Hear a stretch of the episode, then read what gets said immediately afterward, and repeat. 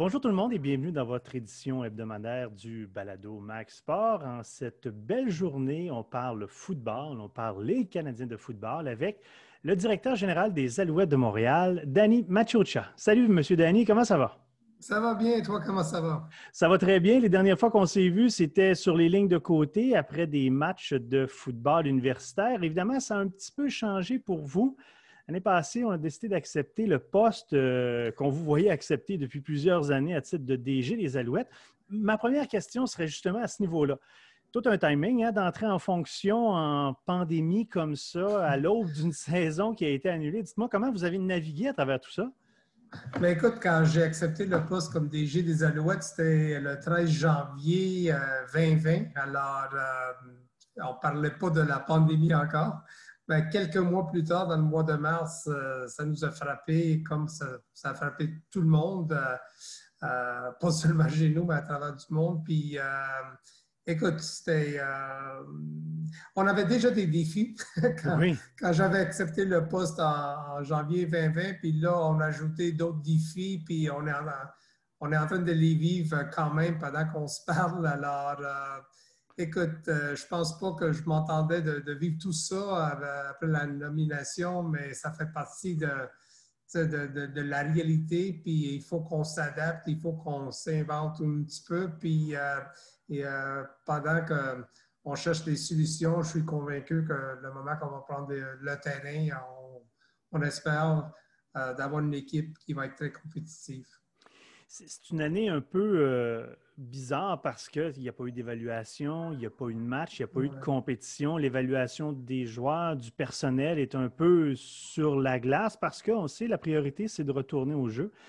Euh, la Ligue canadienne a annoncé quand même son désir d'avoir une saison à partir là, euh, de cet été, la fin de l'été. Dites-moi, on en est rendu où là-dedans, euh, sachant que bon, la vaccination accélère, que les bonnes nouvelles semblent un peu plus nombreuses que les moins bonnes nouvelles. J'imagine qu'on est un peu plus positif.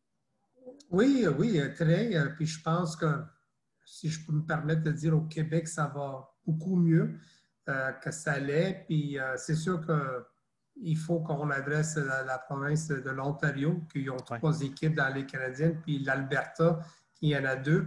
Alors, on parle de plus que 50% des, équipes dans les Canadiens sont situées dans ces deux provinces-là. Ben, mais écoute, on a un calendrier, euh, on travaille sur un calendrier qui devrait être, euh, on devrait être capable de, de, le, finaliser dans les prochains jours. Il y a un camp d'entraînement qui va débuter le 10 juillet. Et euh, le beauté d'envoi, ça, devrait se faire la, fin de semaine du 6, 7, 8 août. Alors, on travaille, on travaille fort. On est en discussion avec nos joueurs euh, concernant la vaccination, puis euh, se faire vacciner. Puis, on travaille très fort aussi avec nos entraîneurs. Alors, on a un plan en place. On se prépare d'avoir le camp à Montréal. Ça va se faire à Montréal cette année. alors, je pense que ça annonce bien. Euh, c'est sûr qu'il y a encore des, quelques questions concernant les deux provinces que j'ai euh, mentionnées. Alors, euh, mais tout se regarde bien. Alors, on a tous hâte de reprendre nos activités. Vous deviez être content cette semaine lorsqu'en point de presse, vous avez entendu les propos du docteur Horacio Arruda qui, ne fermait pas la porte à peut-être accueillir des spectateurs lors des séries éliminatoires euh, de la Coupe Stanley euh, avec le Canadien à Montréal, parce qu'on le sait, hein, l'appui au guichet, la vente de billets au guichet pour la Ligue canadienne de football, c'est un must pour, pour la survie de ces équipes puis, puis de la Ligue aussi. Là. Oui, absolument. Puis ça, ça m'inspire beaucoup. Puis le moment que je pense qu'on va voir euh, un pourcentage euh, de, partisans au Centre Bell, mais je pense que ça, ça va inspirer beaucoup de monde, que ce soit le football, que ce soit l'équipe de soccer de CF Montréal, que ce soit les activités, les festivals euh, pendant euh, l'été à, Montréal, je pense, puis au Québec en général. Je pense que ça mm-hmm. va inspirer beaucoup de monde, puis c'est ce qu'on souhaite. Bon, maintenant, cette semaine, il y avait le repêchage annuel de la Ligue canadienne de football. J'aimerais que vous nous guidiez un peu dans cette année de préparation en vue du repêchage, d'évaluation des joueurs, alors que, par exemple, les joueurs universitaires au Québec n'ont pas joué, euh, les joueurs aux États-Unis ont joué, dans l'Ouest, même chose. Comment on peut se faire des listes de joueurs qui nous intéressent alors qu'on on a une année complète de progression qui est absente? Oui, absolument. Écoute, c'était pas un processus qui était facile, euh, que ce soit pour nous ou n'importe quelle autre équipe dans la Ligue canadienne. Euh, on avait une liste d'à peu près 600 joueurs. Euh, c'est sûr que les, celui-là qui ont joué aux États-Unis, on avait du film sur eux pour leur saison 2020. Alors, on a eu la chance de les regarder jouer, mais il ne faut pas oublier non plus que la plupart de ces joueurs-là ont eu la chance de récupérer l'année pandémie. Puis, euh, alors, le NCAA a ajouté euh, le fait qu'il peut aller chercher cette année euh, en, 2021. Alors, oui, il était éligible pour le repêchage, mais il y avait encore le choix de retourner chez leur institution respective s'il décidait de, jouer une autre année. Alors, ça, c'était une partie du, du casse-tête. L'autre, c'était un petit peu plus difficile, c'était les joueurs qui sortaient de U-Sports parce qu'on n'avait pas de film sur eux. La dernière année, c'était 2019. Alors, c'est sûr que euh, le manque d'activité, le, fait qu'ils n'ont pas joué l'année passée, on avait besoin de prendre tout ça en considération quand on les a passés en entrevue. Puis c'était des, choix. Euh, euh,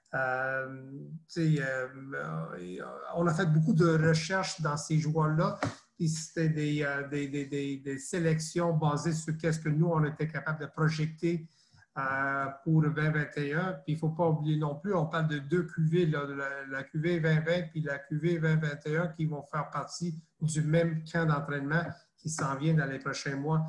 Alors, euh, écoute, nous, on avait cinq choix. On était satisfaits avec les cinq joueurs qu'on a sélectionnés. Il y en a certains qui vont être disponibles en 2021. Il y en a d'autres qui vont être disponibles un petit peu plus tard, mais en général, euh, on était satisfait. Vous n'avez pas hésité à piger dans l'environnement que vous connaissez plus, vous qui avez évolué là, comme entraîneur-chef des Carabins pendant assez longtemps, gagné une Coupe Dunsmore avec, avec eux. Euh, quand même plusieurs joueurs qui, proviennent du Québec, du Rouge-et-Or, des, Carabins. Il y a Patrick Davis, par exemple, qui vient de Syracuse, qui est un ancien des, des Cougars de Champlain ici à Sherbrooke. Euh, on vous a posé cette question-là par rapport au fait que vous avez repêché des, joueurs québécois cette semaine. Puis le moins qu'on puisse dire, c'est que j'ai remarqué que vous étiez un peu surpris qu'on vous questionne là-dessus. C'est pas un peu normal de, piger dans la talle qu'on connaît un peu plus, surtout dans ces moments un peu plus incertains dans l'évaluation des joueurs? Ben, écoute, aussi, comment je vais répondre à cette question-là? Oui, j'étais surpris un petit peu, euh, Sébastien. La réalité, c'est que depuis 2009, euh, on va prendre de 2010 jusqu'à date, chaque Coupe Vanier, était, euh, il y avait une équipe du Québec dans les dix dernières Coupes Vanier. Il y en avait euh, les, euh, il y avait les Carabins à trois reprises, puis je pense qu'il y avait le Rouge et Or à sept reprises. Puis la dernière fois que j'ai vérifié ces deux institutions, incluant Sherbrooke, le bassin de joueurs qu'on peut recruter, c'est le Québec. Il y en a quelques joueurs qui viennent de de, mais la plupart viennent du Québec. Alors, on est 27 écoles. Il y en a deux parmi ces 27-là qui se trouvent toujours en cette grande finale les dix dernières années. Il y en a plusieurs qui se font repêcher. Il y en a plusieurs qui aussi ont une opportunité d'aller dans la Ligue nationale. Il y en a des jeunes qui sortent du collégial, comme Patrick Davis, qui ont des bourses d'aller aux États-Unis. Pour moi, ça me dit que ça me, confirme que le football au Québec est en santé. Puis je fais toujours référence à talent égal parce que je veux faire attention parce que quand on sélectionne un jeune, je veux qu'il comprenne qu'il mérite d'être sélectionné. On ne le sélectionne pas parce que c'est un Québécois puis capable de s'exprimer en français. Mais la réalité, c'est que c'est même pas talent égal parce que je pense que c'est talent supérieur à ce qu'on est en train de vivre les dernières années avec les, euh, les programmes que je viens juste de mentionner, puis les joueurs qui sont capables euh, de gagner euh, leur vie au prochain niveau. Alors, pour nous, c'est un sens d'appartenance d'aller euh, repêcher chez ces joueurs-là. Puis j'aimerais penser que quand ils vont porter le, le, chandail des Alouettes, ils vont, le porter avec une certaine fierté comparé s'ils se fait repêcher par les Lions de BC. Alors, euh, puis la moitié de, euh, notre roster est composé par des Canadiens. Puis si on dit qu'on est parmi les meilleurs, sinon les meilleurs au Canada, mais pourquoi on ne peut pas garder nos meilleurs effectifs chez nous? Ben, c'est un virage important parce qu'il y a quelques années, je me rappelle avoir réalisé une entrevue avec André Bolduc, qui était le seul entraîneur francophone dans le personnel d'entraîneur des, Alouettes, qui était à l'époque dirigé par un, entraîneur qui venait des, États-Unis. C'est un virage important, c'est un ancrage plus important dans la communauté. Justement, c'était une question que, que, j'avais depuis toutes ces années à couvrir le football universitaire. Pourquoi la Ligue canadienne de football n'était pas plus ancrée avec euh, la présence de ces joueurs qui viennent de U-Sport? C'est pas la Ligue américaine de la Ligue canadienne de football, mm-hmm. c'est quand même du sport étudiant. Je comprends qu'il y, a un certain ratio à respecter, mais euh, il me semble que le lien devrait être encore plus étroit. En tout cas, c'est ce qu'on voit chez les Alouettes depuis quelques années maintenant. Oui, absolument. Puis on fait référence à André Bolduc, il ne faut pas oublier non plus. Alors, on a Luc Brodeur-Jourdouin, qui a fait partie de euh, qui fait partie de nos entraîneurs euh, des Alouettes, puis Mickey Donovan, qui était aussi entraîneur en chef des, euh, Stingers de Concordia. Alors, je répète, il y a une ratio à respecter. Oui, il y a un ratio à respecter jusqu'à temps qu'il y ait ce fameux ratio, mais on va aller sélectionner les meilleurs. Et d'après moi, les meilleurs se trouvent chez nous. Alors, on n'a pas besoin d'aller si loin. Puis, même dans mon cas, quand, j'avais besoin de quitter chez nous, de me établir dans l'ouest du pays pendant neuf ans pour, euh, pour aller chercher un petit peu plus de crédibilité, comme ça je pouvais retourner, mais je pense qu'on est rendu à une autre place. Je ne pense pas qu'on a besoin de quitter euh, notre ville natale, notre province pour s'établir en disant, parce que je suis convaincu que les meilleurs effectifs, les excellents entraîneurs se, se trouvent chez nous. Puis, je répète, à talent égal. On va essayer de, les, identifier puis on va les garder chez nous.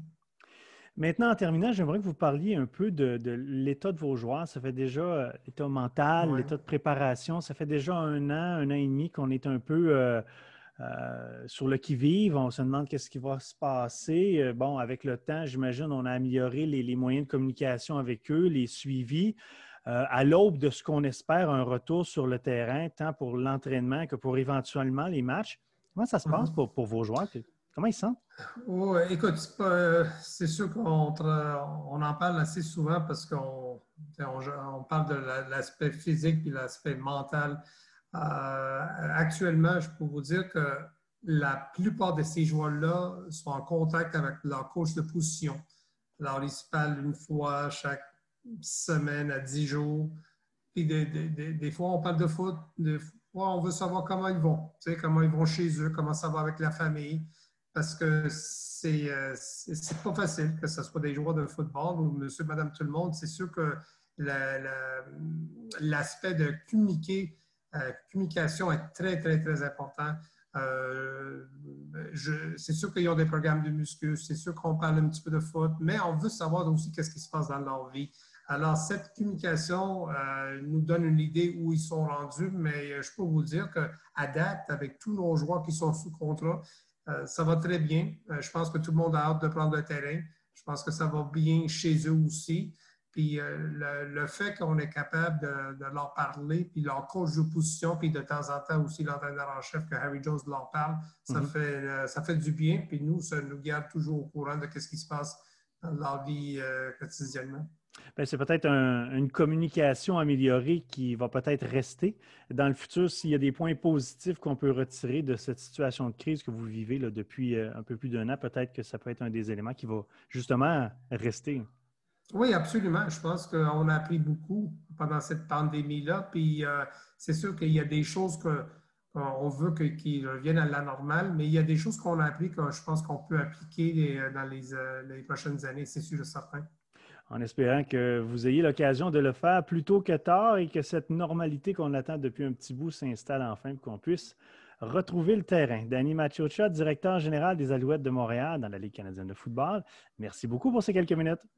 Ça me fait plaisir. Je vous souhaite une bonne journée. Bonne journée. Merci.